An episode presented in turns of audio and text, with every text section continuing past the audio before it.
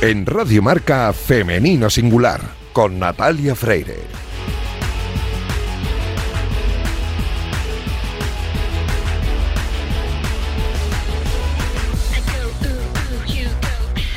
Muy buenos días y bienvenidos un sábado más a este espacio de radio en el que nos empeñamos en dar visibilidad y voz a las mujeres que hacen que nuestro deporte sea cada vez más grande. Permitidnos que en la próxima media hora hablemos solo en femenino singular, que es el nombre de este programa que escucháis ahora mismo en la sintonía de Radio Marca. Os recuerdo que podéis encontrar los audios de nuestros programas en todas las plataformas y también en la web de marca.com y a los mandos técnicos me acompaña esta mañana Daniel López Cantador, que ya está haciendo que todo suene a la perfección. En Femenino Singular, además, siempre tenemos buena energía y con esa energía positiva, arrancamos ya. Te Insta, pero por otra cuenta veo tus historias. Tu número lo. No qué si me lo sé de memoria. Daño te extraño.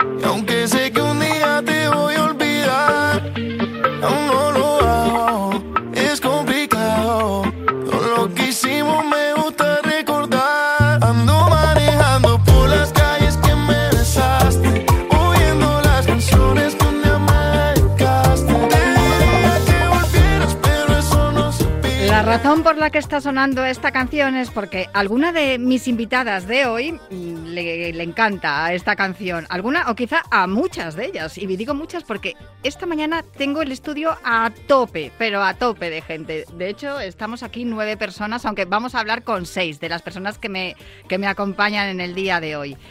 Voy a hablar con ellas porque además algo que me ha dicho, eh, que me dijo hace unos días Pedro Pablo Parrado, está muy bien que en tu programa hables con las deportistas que casi nadie conoce. Digo casi nadie porque la verdad es que el Simalga Real Canoe es un gran equipo que juega en primera división de waterpolo y es bastante conocido, hasta el punto de que recibe visitas ilustres de vez en cuando.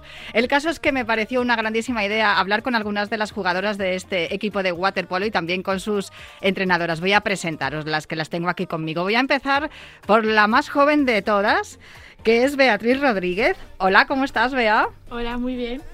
Bien, ¿no? Estudias bachillerato, primero de bachillerato. Sí. ¿Y qué tal te va? ¿Te va bien? Sí, muy bien. Por ciencias. Sí, Anda, que elegís las deportistas, elegís cosas fáciles. sí. ¿Y cuál es tu asignatura favorita? Eh, ahora mismo es química. Química, ¿eh? sí. Fíjate. Y sin embargo, tú lo que haces es mucho más físico, porque claro, eh, tendrás que estudiar estas cosas, ¿no? Le- Lo de sumergir eh, objetos en el agua, eso te, te va bien. Sí. Hablando de sumergir, mm, no sé quién es la boya de vuestro equipo, ¿quién es? ¿No, está, no ha venido hoy? No. pero sí que ha venido la portera. La portera que la tengo aquí a mi ladito, que es Laura Vicente. ¿Qué tal, Laura? Hola, bien. Estudiante de agrónomos. Sí. A mí lo que más me gusta de entrevistar a deportistas, a mujeres deportistas, es que la mayoría tenéis clarísimo que tenéis que estudiar. Lo tenéis clarísimo y de hecho lo hacéis, lo hacéis bien. ¿Qué tal te va la carrera? Bueno, bien, de momento bien. Y sí, es que al final este deporte tampoco nos va a dar de comer. Y desde bien pequeñitas nuestras entrenadoras y padres nos dicen que hay que estudiar, que del waterpolo no se vive. Ya. Bueno, pero sí que os da mucha vida, ¿no? Sí, sí, muchísima. La capitana de este equipo es Carmen Baringo y además ella también tiene más titulación, tiene para empapelar una, una habitación. ¿Qué tal, Carmen? ¿Cómo estás? Hola Natalia, ¿qué tal? Tú eres de las más de las más veteranas, ¿no? Del equipo. Eso es, soy la más mayor. Somos un equipo muy joven. Y bueno, eh, por eso eres la capitana. ¿Qué tal, qué tal te manejas con las niñas? Muy bien, muy bien. Me dan la vida, la verdad. Has estudiado un montón de cosas y has estudiado también en Hawái. Eso es, eso es. ¿En qué universidad estudiaste? En la Universidad de Hawái. Se llama así. Eso es. Eh, mucha diferencia, ¿no? Entre estudiar en Estados Unidos y estudiar aquí. Ha sido un sueño cumplido, la verdad. Estuve cuatro años, estuve jugando al waterpolo y, y muy feliz de haber tenido esa experiencia. Ahora vamos a hablar de eso porque tengo más preguntas que hacerte y yo quería dejarte a ti la última, pero es que claro, una de vuestras compañeras es estudiante de periodismo y claro, no he podido, no he podido evitar dejar a mi a futura colega o casi colega ya, Paula García, ¿cómo estás? Hola, ¿qué tal? ¿Qué tal el periodismo tú? O sea, a ver, eh, eh, ¿lo tienes claro? Está el gremio un poco regulero. Bueno, lo, lo puedo compaginar un poco con la comunicación digital, que es mi otra carrera. Así que si una no sale bien, pues tiro para la otra. En esa seguramente que vas a tener mucho futuro y estoy convencida de que en periodismo también, ya te lo digo desde ya, es una, es una profesión, es un oficio maravilloso, para mí el mejor, el más bonito. este de, de contar historias sobre todo, ¿no? Y hacer que la gente las conozca. Así que nada, ánimo, que necesitamos buenas periodistas. Gracias. Bueno, ahora voy a hablar con vuestras dos entrenadoras. A que las tengo aquí a mi ladito, Carol y Astrid, Carolina Beneito y Astrid Álvarez. ¿Cómo, Álvarez, ¿cómo estáis? Muy bien, Muy muchas bien. gracias. Sí, eso es verdad. Acercaos a los micros, es verdad. Acercaos a los micros. Ahora mira atrás. Que, oye, de verdad, qué obedientes sois. Es que da gusto. Os digo algo y enseguida atienden a la, a la consigna. ¿Qué tal? ¿Cómo son las, las jugadoras de vuestro equipo? Pues yo estoy encantada. Unas chicas educadas, trabajadoras, responsables y, y van enseñándose de las más mayores a las más pequeñas, cogiendo ejemplos y, y- nada, yo encantada.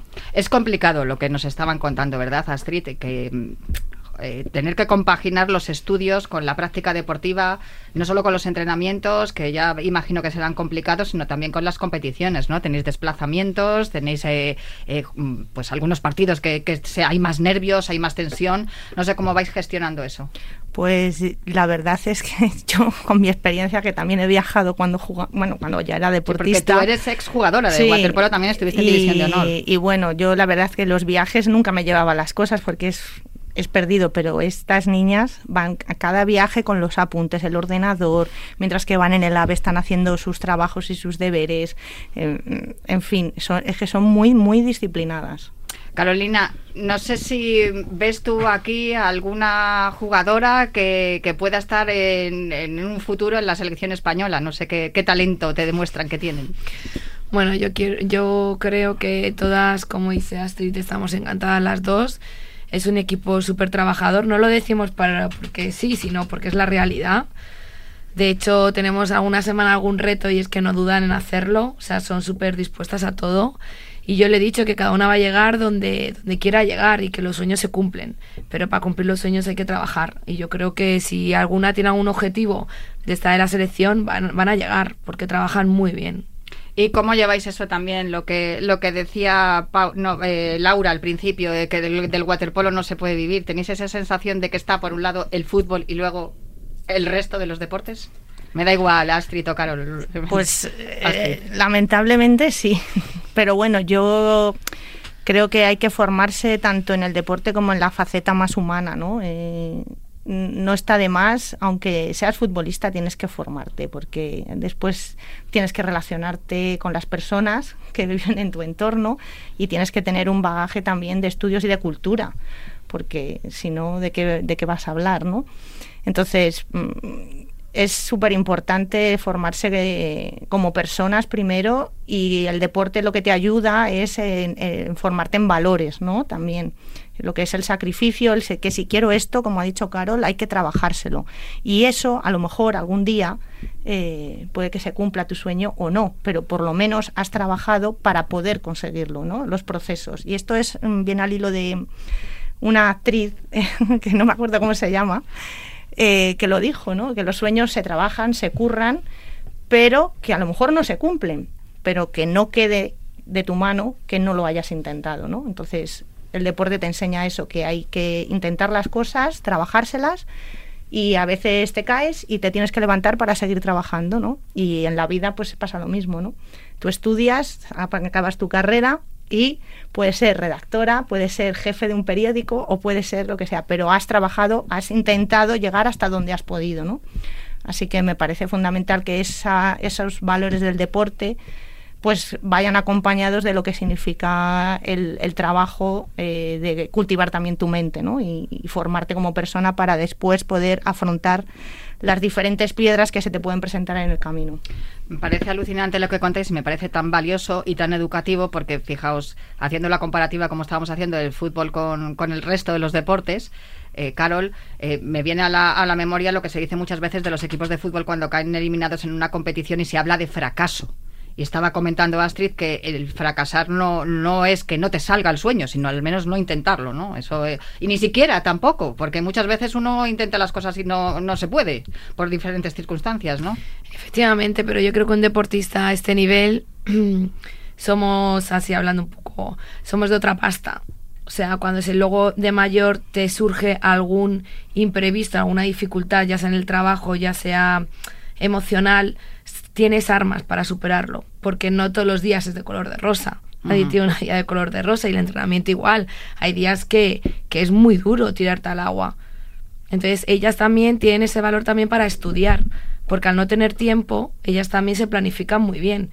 Entonces yo creo que los deportes también que no se dan el valor que se deberían de dar, tienen mucho sacrificio detrás, muchísimo sacrificio detrás, que no se da a conocer y es una pena, es una pena. Ha ocurrido con el waterpolo, con las dos selecciones masculina y femenina, los éxitos que han tenido hace nada, hace unos meses, con el balonmano también recientemente con el bronce en el Mundial. Y lo que estaba comentando Carol, Carmen, tú que has estudiado en Estados Unidos, sé, porque me lo contáis muchas de las deportistas que habéis tenido la oportunidad de estudiar allí, cómo se valora allí la práctica deportiva y cómo sí que sirve para, para compaginarla, ¿no? Como, no solo como escuela de valores, sino también eh, orientándola a la empresa que muchos de los CEOs de las grandes empresas van en busca de los deportistas, de los mejores deportistas, por eso precisamente que contaba Carol, porque son más disciplinados, eh, son eh, más puntuales para todos, se organizan mejor el tiempo y son rinden mejor. Totalmente de acuerdo. Yo ahí en Estados Unidos, por ser deportista, era la reina del garito, por así decirlo.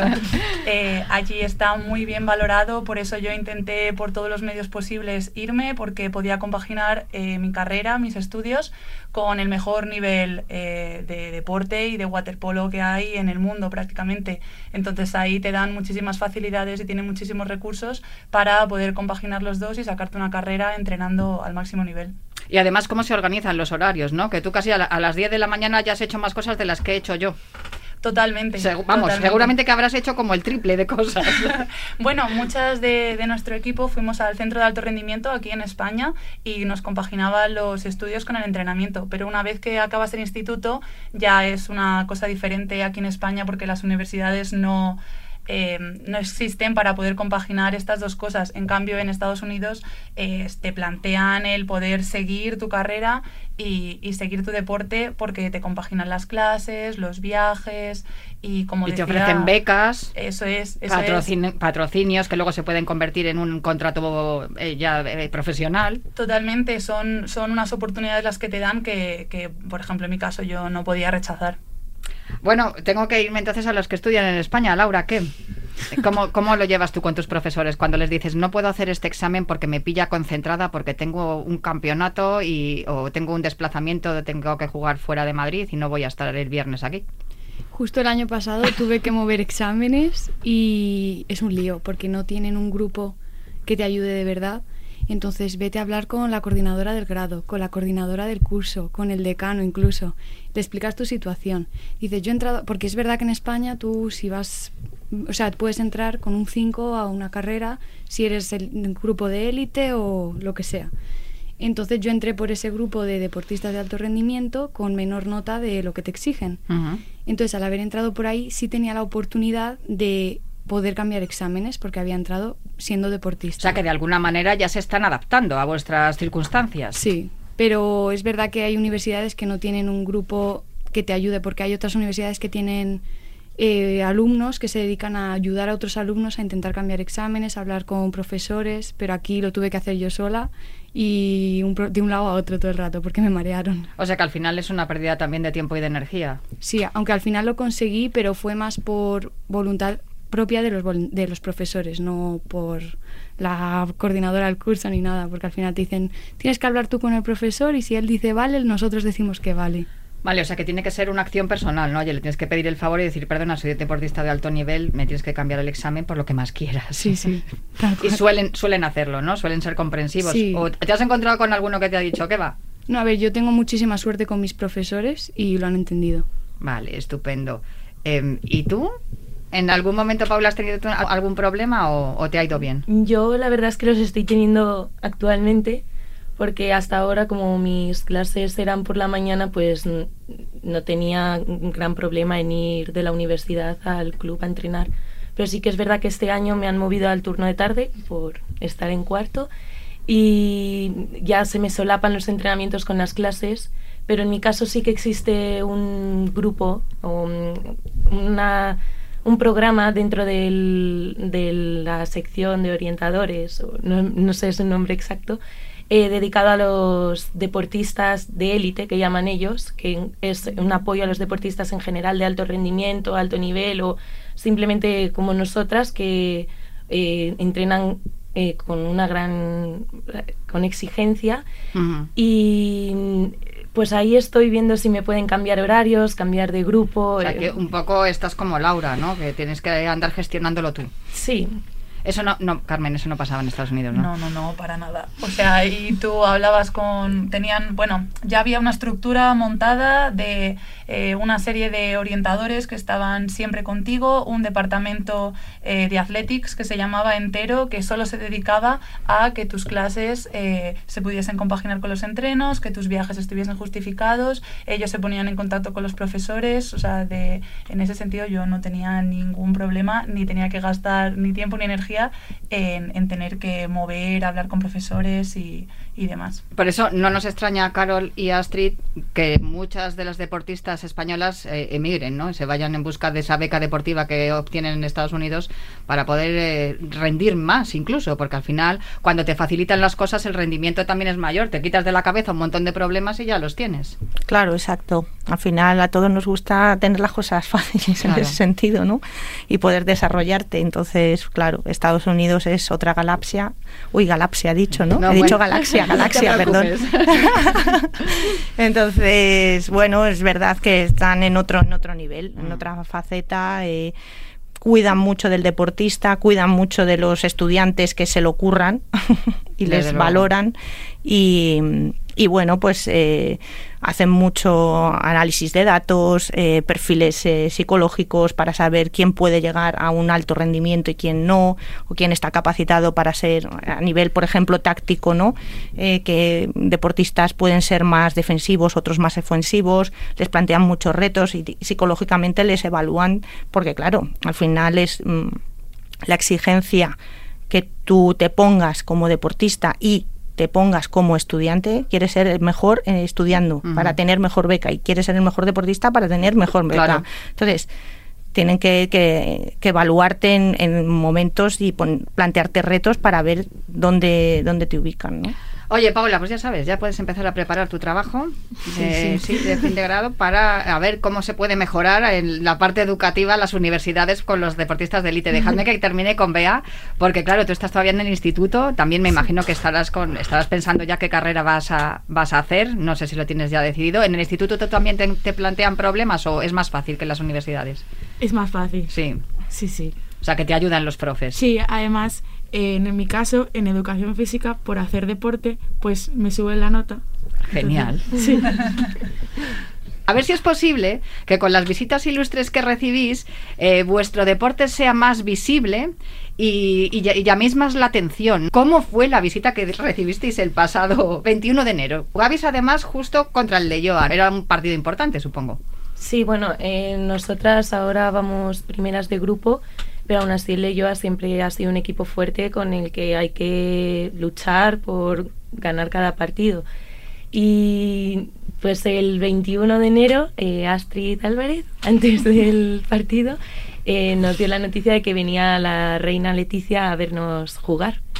Y estuvo. Y estuvo ahí, estuvo. O sea, os avisaron en el último momento, Astrid, Carol, ¿cómo fue? Carol, cuéntanos. Sí, pues llegó Astrid y estaba también José, otro entrenador, somos los tres. Y yo, qué raro que Astrid no llega, no llega, no llega, y ya llega y dice, bueno, chicas, os tengo que dar una noticia. Y todas, bueno, una noticia, pero ¿es buena o mala? Y así, hombre, yo creo que es buena, es bastante buena. Y entonces dijo, bueno, pues que tenemos una visita, viene una persona a ver el partido y todas así, ¿quién? Dice la reina. Bueno, aquello fue una fiesta, claro. Todo el mundo riéndose y nadie se lo creía, pero está, eh, no es verdad, no puede ser verdad. Y nadie se lo creía. Y entonces yo la conozco bastante bien, la miré a los ojos y me dijo que sí que es verdad, que no le estoy tomando el pelo. Y dije, chicas, yo creo que esto va en serio. Pero aún así, hasta que no entró por la puerta, muchas no se lo creían. Y allí estaba la reina Leticia, que encima hicisteis hasta un birrial. Seguro que fuiste tú, Bea, la que lo propuso, porque tú, claro, como, con las nuevas tecnologías y estas herramientas de redes sociales, seguro que las manejas tú mejor que las mayores. No, el virreal lo hizo nuestra compañera Inés Ejido. Inés, muy bien, muy bien hecho. Y, Y y nada, emocionante, Sí. ¿no? Ella encantada, me imagino. Súper encantada. ¿Creéis que que sus hijas practiquen deporte y les guste el deporte ha influido en que ella haya decidido voy a voy a hacer voy a dar un paso más como este que dio el otro día? Me podéis contestar la que queráis. Bueno, yo creo, yo creo que sí, que no sé, ahí me pierdo un poco, no sé si hacen deporte o no hacen deporte, pero yo creo que la reina, si había alguna duda o alguien tenía alguna duda o te, la tenía un poquito así de reparo porque la vemos un poco seria, creo que ese día nos ganó a todos los que estuvimos en el, en el club de lo cercana, de lo informada, de lo profesional que es. Que periodista. claro, claro. Entonces, mm, muy bien. O sea, no sé si le gusta o no le gusta, pero que ha apostado por el deporte femenino nos lo manifestó abiertamente, que quiere darle visibilidad que se quiere mojar y que nunca mejor dicho porque va a haber un partido de waterpolo exacto. perfecto. Y, y, nada entonces encantados por, por cómo estuvo. No tuvo nada de protocolo fue una persona normal disfrutando de un partido de waterpolo intentando Mm, conectar con las niñas y bueno, de hecho les dijo que hicieran con ella lo que quisieran y de ahí, de ahí salió el birri. no, no, sin duda, es una mujer muy dispuesta a colaborar y, sobre todo a, intentar hacer todo lo que esté en su mano, ¿no? Para que el deporte femenino pues tenga más visibilidad y yo creo que lo consiguió, pero es que además se llevó una sorpresa sobre algo con lo que ella está muy comprometida que es con la lucha contra el cáncer y fomentar la investigación. Y vosotras dos, resulta que tenéis un proyecto que se llama Muévete frente al cáncer. Y claro, cuando se lo contasteis, no sé qué, no sé qué dijo, pero claro, casualidades de la vida o que eh, o el destino. Porque desde luego fue eh, eh, fueron dos cosas que se encontró, ¿no? Un partido estupendo que encima ganasteis, ¿no? Y, y, vuestro proyecto Muévete frente al cáncer, vuestro proyecto Astrid y Carol, que no sé cómo nació, ¿me lo podéis contar así brevemente? Venga, Carol, tú. Bueno, pues nada, em, las dos somos pacientes de oncología. Eh, nosotros nos conocíamos de toda la vida. No tenía, ella es de waterpolo, yo de natación. Entonces, bueno, los nadadores somos como los cloritos, nos llaman, somos un poco así más raros. Me encantan los cloritos. Entonces no teníamos mucho trato, pero sí que nos conocíamos de toda la vida. Entonces, desgraciadamente, nos unió la enfermedad. Eh, bueno, ella también, su marido pasó cáncer desgraciadamente falleció y fue Tony la que nos unió, que nos vio un día salir de la quimio, me vio a mí y dijo, anda, me llaman Benito. A Benito la ha visto allí saliendo de oncología y fíjate, está súper bien el último ciclo. Y entonces, bueno, cuando nos juntamos un día en el canoe, eh, para mí, bueno, Astrid es como mi hermana, o sea, es que es una conexión, o sea, la gente que pasa esta enfermedad mm, es una conexión brutal desde el minuto uno porque sabemos en cada momento cómo estamos y entonces dijimos, tenemos que ayudar a la gente. Nosotras somos de deporte, obvio. Eh, yo me recuperé haciendo deporte después de la quimio. El problema es que cuando tienes un cáncer, nadie te dice cómo. A ti te dicen, vale, tienes un cáncer, tienes que luchar, pero ¿y qué hmm. puedo hacer? ¿Qué puedo comer? Mm, ¿Me puedo bañar? ¿No me puedo bañar? Todos son incógnitas. Mm.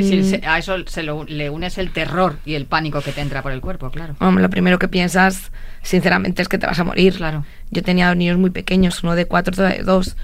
Me estaba preparando un campeonato de Europa Máster de natación. Lo primero que piensas es, o sea, mis hijos se quedan sin madre. Fue bastante duro, pero bueno, yo siempre he sido muy luchadora y tenía claro que no me iba a quedar en casa encerrada. Y que tenías esas necesidades, ¿no? De saber cómo resolver esas incógnitas que se, os habían planteado a las dos cuando os diagnosticaron el cáncer. Sí. Bueno, un poco a Astrid yo la ayudé, me preguntaba. Em, entonces cuando nos juntamos eh, dijimos tenemos que ayudar, vamos a hacer, vamos a hacer algo para, hicimos el Camino de Santiago juntas, que era una cosa que queríamos hacer, que fue para nosotras fue como Dios, estamos vivas, podemos andar, estamos haciendo el Camino de Santiago y dijimos, esto no se puede quedar aquí. O sea, nos hemos juntado en el camino por algo. Entonces dijimos, venga, vamos a hacer algo para ayudar. Dije, vamos a hacer Muévete frente al cáncer porque creo que el deporte es fundamental durante y después de la enfermedad. Poca gente lo sabe, es una pena, pero no solo el deporte, sino que no te tienes que quedar en casa encerrada llorando. Yo me levantaba, sacaba fuerzas hacia el desayuno a mis hijos, me pintaba mis morros, que ya desde ahí no me los quitó, me ponía mi pañuelo y, y me iba a la calle, ¿no? Creo que eso Incluso yo me iba a nadar antes de darme la quimio ocho horas de mm. tratamiento. La oncóloga me dijo, Carolina, si a ti te apetece nadar, vete a nadar. Digo, no, es que claro, la infección, no olvídate, vete a nadar, no pasa nada. Entonces, A mí me ayudó mucho, por supuesto, como he dicho antes, ser deportista de élite. O sea, porque yo era una lucha constante, constante, constante. Yo me di cuenta cómo estaba cuando terminé todo el proceso, me miré al espejo y dije, "Mm, ¿pero quién soy? Pero durante la enfermedad, yo ni me. O sea, yo veo las fotos y digo, pero salías a la calle. Yo decidí, calva, se lo expliqué a mis hijos. Y bueno, el proyecto es Muévete frente al cáncer, queremos dar voz a. que la gente está muy perdida. Nosotros llevamos un montón de gente por lo privado en las redes que nos preguntan qué pueden hacer, em, cómo lo hemos superado, cómo lo hemos llevado también, cómo hemos sido tan positivas. Entonces nos gustaría hacer un proyecto. Bueno, sigue Astrid. no sé si te lo explicas muy bien, Carol. Nada, pues eso, eh, nos juntamos, como ha contado Carol, y, y nada, y al final lo que había- habíamos hablado de no de caerte y levantarte, pues la vida es así. La gente, por desgracia, fallece por esta enfermedad. Hay otros que conseguimos superarla y, y no nos podemos quedar sentados en una silla llorando por, por las esquinas. Entonces, después de tiempo y trabajo, que esto no es, esto lleva su trabajo psicológico y con mucha ayuda pues te pones en marcha y fue el primer proyecto fue el Camino de Santiago, ¿no? Nos juntamos y dijimos que éramos juntas en el camino y a partir de ahí empezamos a generar juntas en el camino, muévete, tal y Saúl, que fue el que nos cambió la palabra y puso muévete, muévete es una palabra muy buena, con, con- conglomera todas las palabras de nadar, correr, saltar, eh, caminar y entonces hicimos Muévete frente al cáncer. Y fue, Muévete frente al cáncer es eso, eh, acompañar al paciente, asesorarle, que es lo que hacemos de forma privada, les ponemos en contacto con gente que conocemos que está involucrada en, el apoyo del trabajo de fuerza, el trabajo físico eh, con la enfermedad durante y después de los tratamientos. Eh, con gente, psicólogos, hemos hecho cursos para la Junta de Andalucía poniendo en contacto médicos que nos han tratado a nosotras y empresas que se dedican a esto para eso, asesorar, que se den cuenta de lo que, de lo que significa el cáncer, que el cáncer, claro que es mm, lo que dice Carol, ¿no? De- te vas a morir, lo primero que se te pasa por la cabeza. Porque no todo el mundo es tan fuerte, a lo mejor como nosotras que Claro, hemos eso pasado por el deporte, que te tenías que levantar a las 5 de la mañana, que te caes, te tienes que volver a levantar. Entonces hay gente que no es tan Sí, vosotras fuerte. estabais preparadas física y mentalmente. Exacto. Pues, eh, y eso es lo que estáis haciendo. ¿Qué tal os va?